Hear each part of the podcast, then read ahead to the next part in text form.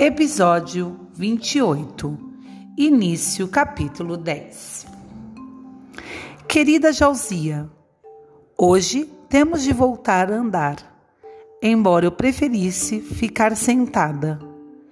Estou tão cansada, mas continuo pensando no que meu pai sempre dizia: se pararmos, morremos.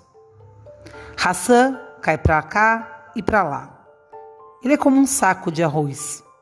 Seus olhos estão vazios e o bebê não responde mais quando falamos com ele.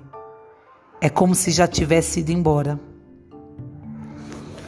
O capim que comemos ontem irritou nossos estômagos e todos estamos com dor de barriga. É muito ruim para Zif e para mim, mas é pior para Hassan, que não tem mais roupas limpas.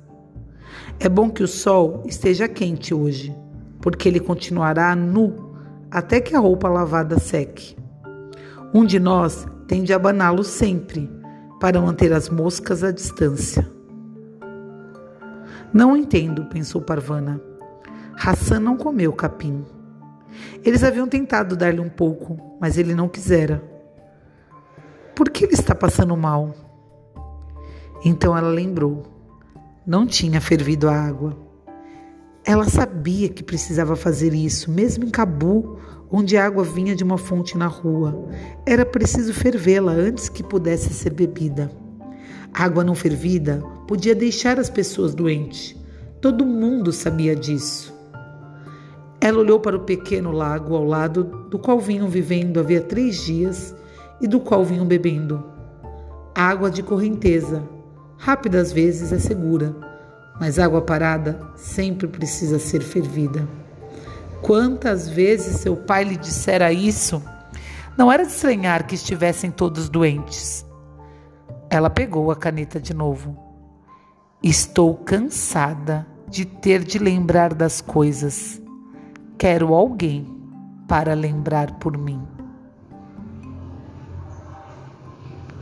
Nós vemos agora uma pré-adolescente em desespero por ter duas crianças, né, que ela precisa cuidar.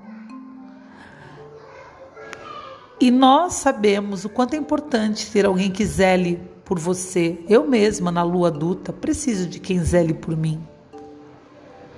Agora é hora de darmos valor a quem zela por nós. Faça uma lista de cinco pessoas que você sabe que pode contar. Cinco adultos que zelam por você. Um beijo e até o próximo episódio.